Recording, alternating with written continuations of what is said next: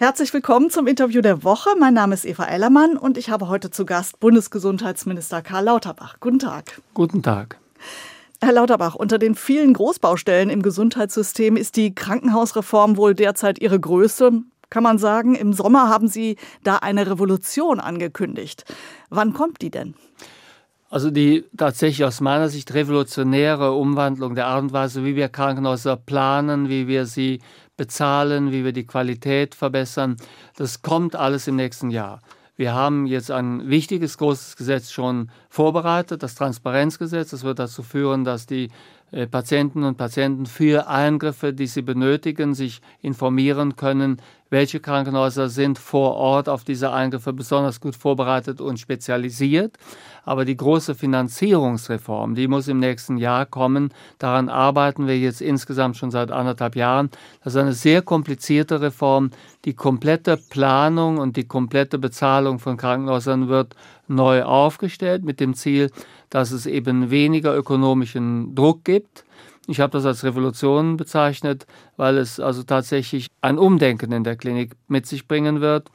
Der tägliche ökonomische Druck, welche Fälle schaffe ich, welche Fälle mache ich, wie bekomme ich das Budget zusammen über möglichst viele Fälle, die ich preiswert behandle.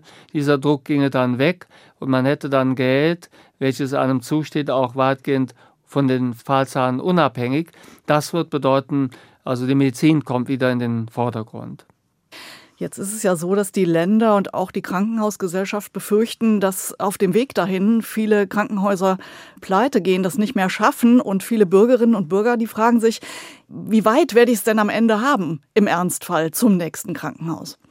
Fangen wir mit dem letzten Punkt an. Also wie weit man es bis zum nächsten Krankenhaus haben wird, das ist ganz klar. Wir haben in Deutschland eine sehr hohe Krankenhausdichte, die höchste Krankenhausdichte neben Österreich in Europa. Und es werden ja nicht viele Krankenhäuser verschwinden, darum geht es ja nicht, sondern es geht ja mehr darum, dass wir sicherstellen, dass man dort behandelt wird, wo die Versorgung am besten ist. Ich bin oft mit Patientinnen und Patienten im Kontakt, die eine Zweitmahnung benötigen. Das mache ich sehr häufig mit Kolleginnen und Kollegen von der Uniklinik zusammen, schauen wir uns Fälle an und überlegen uns, welches Krankenhaus könnte so einen Fall besonders gut, eine solche Krankheit besonders gut behandeln. Da ist mir bei der Krebserkrankung zum Beispiel noch nie jemand begegnet, der dann gesagt hat, naja, was Sie uns hier vorschlagen, Herr Professor, das ist vielleicht also 20 Kilometer weiter entfernt. Das ist vielleicht die bessere Versorgung, aber das mache ich nicht. Ich brauche die schnelle Anfahrt. Die Menschen wünschen tatsächlich die Möglichkeit, also von Spezialisten versorgt zu werden. Sie wünschen sich also auf die Teams verlassen zu können, die für die Eingriffe besonders geeignet sind. Das ist also damit, glaube ich, äh, kein also Problem. Und für Routineversorgung bleiben ja die Häuser vor Ort. Im Gegenteil, wenn die Reform nicht käme, würden viele dieser Häuser verschwinden müssen. Und der zweite Punkt, es ist richtig, also bis zur Reform können Krankenhäuser ausscheiden, aber ich versuche das ja abzuwenden äh, durch die sechs Milliarden, die wir jetzt zur Verfügung stellen wollen im Transparenzgesetz fürs nächste Jahr. Zusätzliche sechs Milliarden Euro, die sonst später kämen. Damit können wir Liquiditätsengpässe in 24 abwenden. Wir brauchen für danach eine andere Regelung, an der wird aber jetzt in den nächsten Monaten gearbeitet. Das heißt, wir tun alles, was wir können, ein Krankenhaussterben, zumindest das Krankenhaussterben der Krankenhäuser, die benötigt werden, zu verhindern. Ich persönlich hätte auch kein Problem damit gehabt, wenn wir diese Reform schon vor ein paar Jahren begonnen hätten. Das gilt für vieles, was wir derzeit machen. Arzneimittellieferengpässe, Digitalisierung, das ist ja alles viel zu spät. Aber dafür kann ich mir nichts kaufen. Wir machen diese Gesetze konsequent und so schnell wie es geht.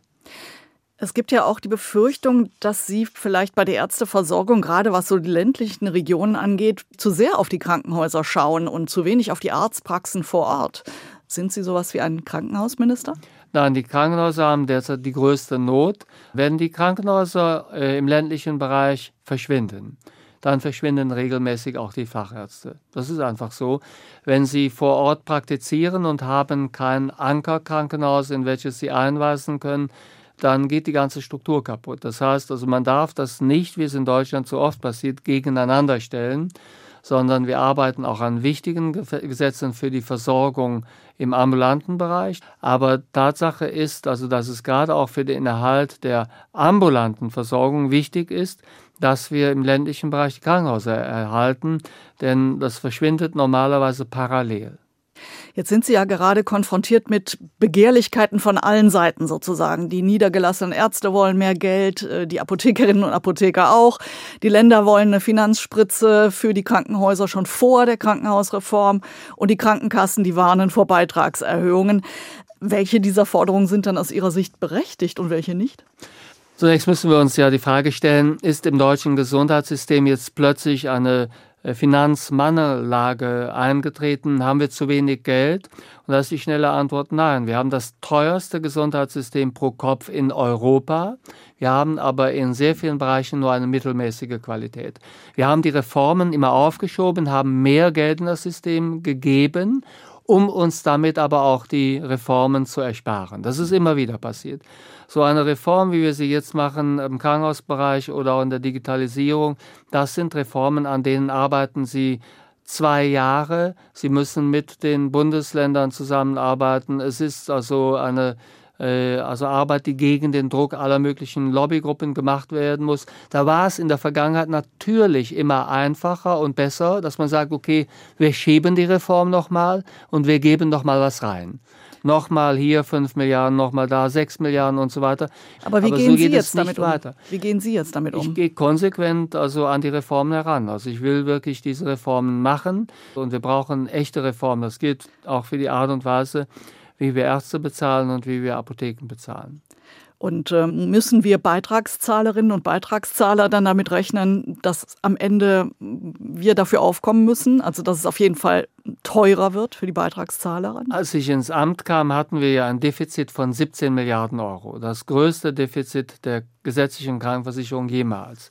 Die Lage war damals die, 17 Milliarden Defizit und Reformstau im Krankenhaus, Digitalisierung bei den niedergelassenen Ärzten und Lieferengpässe bei den Arzneimitteln. Also wahrlich kein Zuckerschlecken. Was wir geschafft haben, wir haben das Defizit, die 17 Milliarden, haben wir beseitigen können. Ich rechne daher fürs nächste Jahr nicht mit großen Beitragssatzsteigerungen. Wahrscheinlich werden die Beitragssätze stabil bleiben. Wenn sie steigen, dann nur um ein Zehntel Beitragssatzpunkt. Der wird dann paritätisch bezahlt. Das sind also sehr geringe Geldsummen, um die es hier Gott sei Dank geht. Somit haben wir Stabilität erreicht, aber das war keine Kleinigkeit. Dafür musste gespart werden. Dagegen wehren sich ja jetzt auch die Apotheker und die Ärzte. Das ist tatsächlich so. Wir haben auch bei den Arzneimittelfirmen, wir haben überall sparen müssen. Aber was wäre denn die Alternative gewesen bei einem Defizit von 17 Milliarden Euro? Und Steuermittel gibt es im Moment halt nicht. Sie bekommen ja alle die Haushaltssituation mit. Genau, da hat sich ja jetzt auch ein neues 60 Milliarden Euro Loch aufgetan durch die Entscheidung des Bundesverfassungsgerichts. Ungenutzte Corona-Kreditermächtigungen dürfen nicht umgenutzt werden für den Klimaschutz. Ja, wo soll denn das Geld herkommen? Steuererhöhungen für Vermögende? Sie sprechen den allgemeinen Haushalt an. Das besprechen wir in der Ampel intern. Ich finde es schwierig, dass jetzt alle Partner der Ampel öffentlich also ihre Vorschläge dazu vortragen und begründen. Ich bin im Gesundheitsbereich ja im Wesentlichen immer so vorgegangen und im Gesundheitsbereich läuft es für die Ampel gut. Wir bekommen viele auch komplizierte Gesetze hin. Ein Grund dafür ist, glaube ich, dass wir uns nicht öffentlich streiten. Ich vermeide das, wo es immer möglich ist. Und daher gebe ich jetzt hier nicht dem Finanzminister in einer Radiosendung Ratschläge, sondern die werde ich ihm geben, wenn wir zusammensitzen, wenn wir im Kabinett sitzen und sprechen dort vertraulich, dann muss alles auf den Tisch, da muss auch dann ganz klar gesprochen werden, dann müssen auch kritische Punkte vorgetragen werden, dort muss man dann ringen, aber nicht in der Öffentlichkeit, das hilft uns einfach nicht weiter. Jetzt geht es ja um 60 Milliarden, die eigentlich für die Corona-Folgenbewältigung gedacht waren, diese Kreditermächtigung. Ja, könnten Sie die denn nicht nutzen für Ihre Großbaustellen im Gesundheitssektor? Nein, das wäre eine Umwidmung. Also die Krankenhausreform ist keine Folge der Corona-Krise, die wir also jetzt durchziehen müssen, sondern einfach ausgedrückt. Wir haben im Krankenhaussektor seit also 15 Jahren Schwierigkeiten, seit 10 Jahren Reformstau. Da gab es Corona noch gar nicht und das muss jetzt endlich repariert werden. Herr Lauterbach, noch mal ein ganz anderes Thema. Sie sind ja so etwas wie der Twitter-Spitzenreiter unter den Ministerinnen und Ministern. Mehr als eine Million Follower haben Sie. Werden Sie denn der Plattform X, so heißt sie ja jetzt, treu bleiben, trotz aller Debatten um Hass und Hetze? Das muss man sehen. Ich bedauere den Hass und die Hetze, die auf Twitter stattfindet. Für mich ist es übrigens kein neues Phänomen, sondern ich habe dort also seit Jahren mit Querdenkern und auch mit zum Teil also unerträglichen oder fast unerträglichen Hasskommentaren zu kämpfen und zu tun.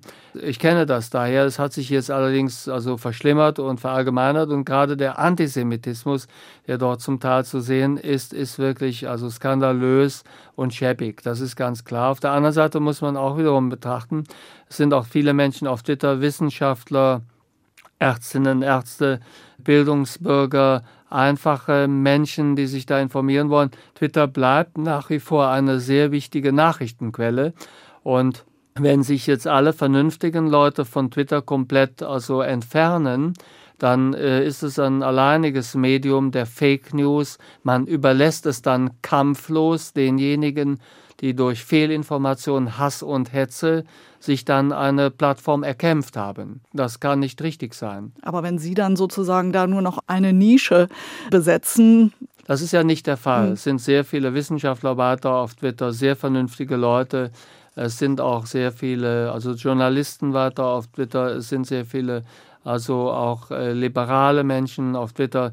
Es ist also nicht so, dass also Twitter da schon übernommen worden wäre. Es sind allerdings diejenigen, die die Kommentare schreiben. Das sind leider, muss man sagen, zunehmend diejenigen, auf deren Kommentare man verzichten könnte, gerade antisemitische also Kommentare, da müsste das Medium natürlich sehr viel härter durchgreifen.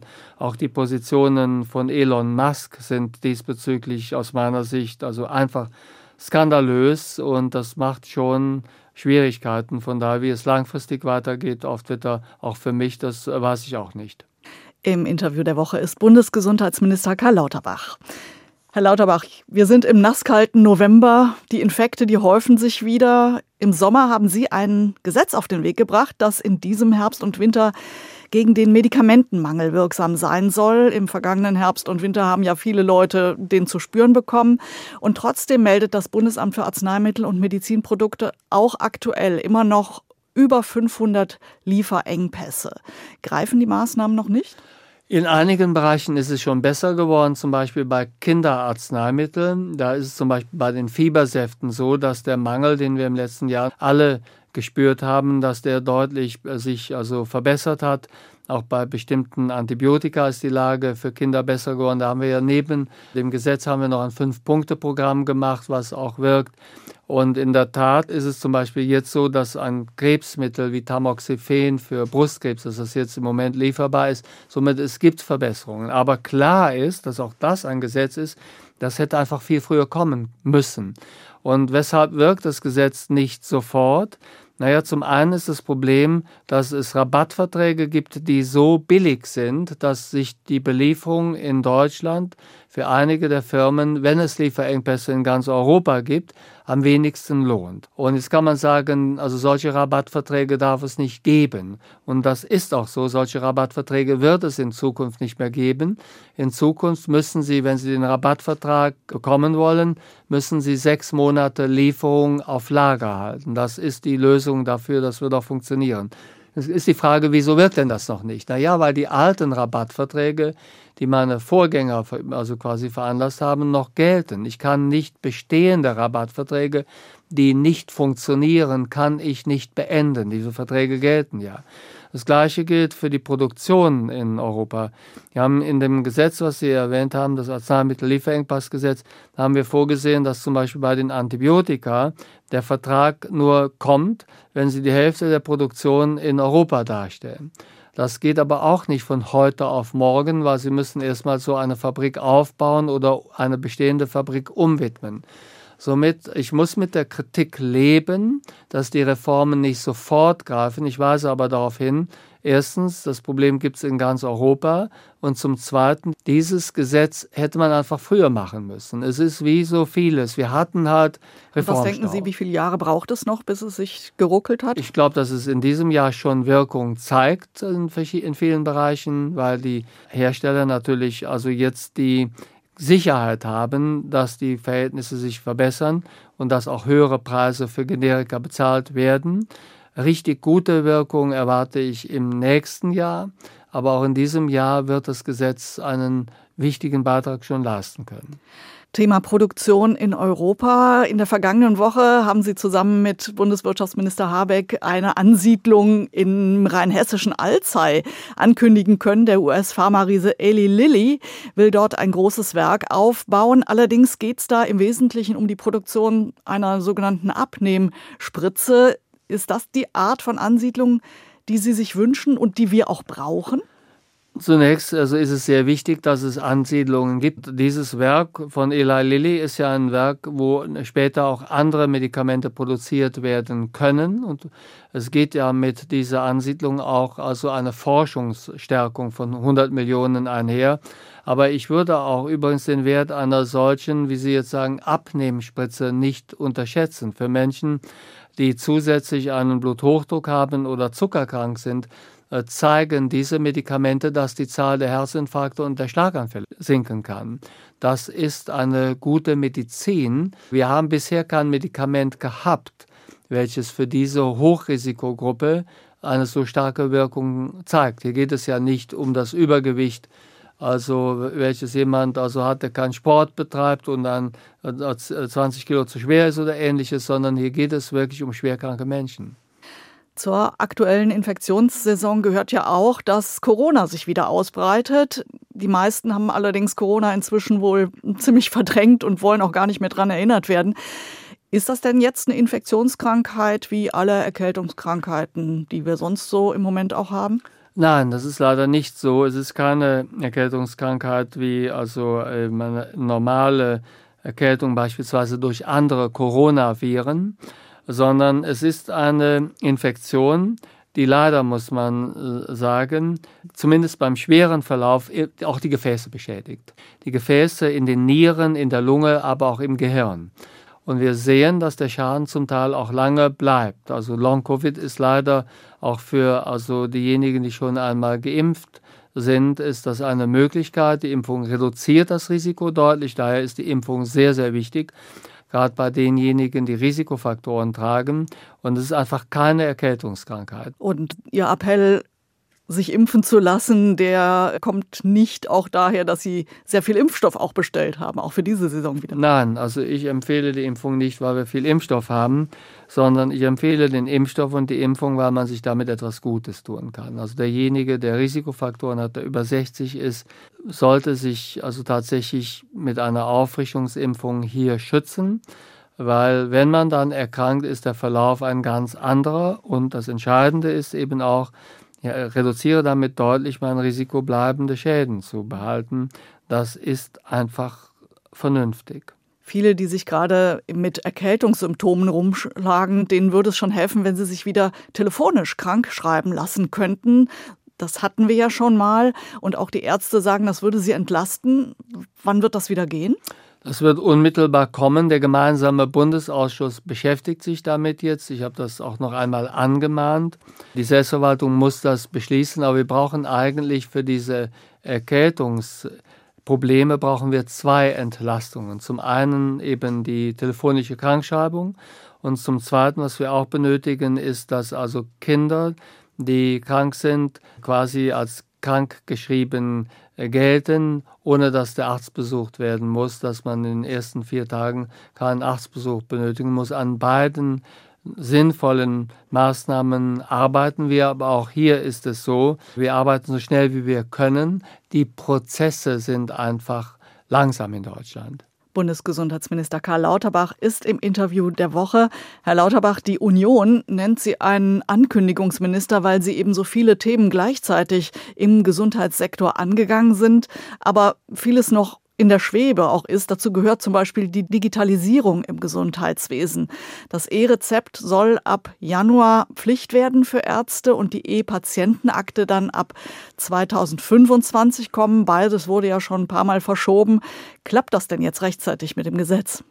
Ja, also in der Tat, mich wundert die Polemik der Union, weil die Tatsache, dass ich jetzt tatsächlich an 15 Gesetzen gleichzeitig arbeiten muss, auch an sehr großen Gesetzen, hängt ja auch damit zusammen, dass diese Gesetze in der Vergangenheit nicht stattgefunden haben. Ich bringe nur ein paar Gesetze, die wirklich über Jahre hinweg also notwendig waren.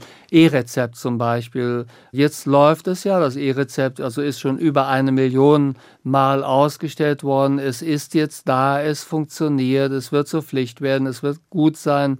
Es ist auch in der Praxis also gut umsetzbar. Die elektronische Patientenakte werden wir 2025 als Opt-out-Lösung wetten, die dann 70 Millionen Menschen bekommen. Das wird total simpel sein, die auch also zu aktivieren. Da machen wir eine Lösung. Das fehlt ja an diesen Gesetzen. Arbeite ich intensiv, mehr oder weniger 60, 70 Stunden die Woche seit anderthalb Jahren. Das ist also keine Ankündigung allein, sondern wir machen diese Gesetze. Sie sind ja liegen geblieben und es ist daher wichtig, dass die Gesetze angekündigt sind. Das ist die Wahrheit. Die Wahrheit ist aber auch, dass wir sehr intensiv seit also zum Teil fast zwei Jahren an diesen Gesetzen arbeiten und sie werden sukzessive im nächsten Jahr kommen. Ein Gesetz, was auch noch in der Schwebe ist, was sich vor allen Dingen die Ampel vorgenommen hatte, ist eben die teilweise Legalisierung von Cannabis. Das klappt jetzt wohl zum neuen Jahr noch nicht, weil das Gesetzgebungsverfahren da nicht mehr so hinhaut in diesem Jahr. Können Sie denn einen neuen Termin nennen? Das Gesetz ist ja fertig und äh, daher also wird das Gesetz also wahrscheinlich zum 1.3. oder 1.4. in Kraft treten. Es ist ja auch ein Gesetz, an dem wir sehr intensiv gearbeitet haben. Es ist da. Der Grund, weshalb es jetzt noch nicht, also zum 1.1. in äh, Kraft treten wird, sondern sich das in Kraft treten für drei Monate vielleicht verschiebt, liegt daran, wir haben jetzt in den letzten Wochen vor Weihnachten eine solche Dichte von Gesetzen auch in anderen Bereichen gehabt, dass da nicht alle Ressourcen in der Lage gewesen sind, am Gesetz also äh, ihre Arbeiten zu beenden. Aber das Gesetz ist voll ausverhandelt, liegt vor entspricht auch der Grundlage, dass wir versuchen zu legalisieren zur Bekämpfung des Schwarzmarktes, aber gleichzeitig auch vor den Gefahren des Cannabiskonsums, gerade für Jugendliche, Kinder und Jugendliche warnen. Ja, Sie haben ja eine groß angelegte da. Aufklärungskampagne angekündigt. Wann startet die denn? Die startet noch, bevor das Gesetz losgeht. Wir klären ja jetzt schon auf. Unsere große Kampagne legal, aber läuft ja schon seit Monaten, übrigens auch erfolgreich. Und dort weisen wir zum Beispiel darauf hin, legal, aber gefährlich oder legal, aber also und so weiter und so fort. Wir betonen, dass die Legalisierung kommt, aber dass Cannabis drum nicht harmloser geworden ist. Das findet statt. Und äh, jetzt hat im Haushaltsausschuss auch nochmal eine deutliche Aufstockung der Mittel gegeben fürs nächste Jahr. Also es wird eine breite Kampagne geben da haben wir auch Mittel zur Verfügung, die sind auch, also von Sperren werden die nicht betroffen sein. Wir werden die Bevölkerung, was Cannabis angeht, aufklären. Herr Lauterbach, Stichwort Haushalt. Sie sind ja als Bundesgesundheitsminister auch Mitglied der Ampelkoalition aus SPD, Grünen und FDP. Wenn Sie im Moment als SPD-Politiker auf den inneren Zustand der Ampelkoalition schauen, wie lange hält die Regierung noch? Die Regierung wird die komplette Legislaturperiode zusammenhalten. Und ich glaube, dass es richtig ist, dass man also in der Krise Charakter zeigen muss und dass in der Krise auch die Ampel den Charakter zeigen muss. Ich glaube, dass wir also in der Ampel selbst konstruktiv an der Lösung arbeiten und sie auch hinbekommen werden. Herr Lauterbach, letzte Frage. Sie haben so viele Baustellen und Sie stehen von so vielen Seiten unter Druck. Ja, Sie kommen wahrscheinlich nicht mehr oft dazu, mit Ihrem Freund Günter Wallraff Tischtennis zu spielen oder vielleicht sogar einen Song mit Caroline Kebekus aufzunehmen. Wo können Sie Ihren Humor noch ausleben? Also den Humor braucht man natürlich, um in diesen Zeiten überhaupt klarzukommen. Und ich treffe mich tatsächlich weiterhin relativ regelmäßig mit äh, Günter Wallraff. Wir spielen nicht immer Tischtennis, aber wir diskutieren sehr viel. Und ich finde es beachtlich, dass er ebenfalls in diesen schwierigen Zeiten seinen Humor nicht verliert und dass er auch weiter sehr hart arbeitet. Er ist weiterhin unterwegs um also dieses Land gerechter zu machen. Und das finde ich vorbildlich. Das war das Interview der Woche mit Bundesgesundheitsminister Karl Lauterbach. Danke, dass Sie sich die Zeit genommen haben. Ich danke Ihnen.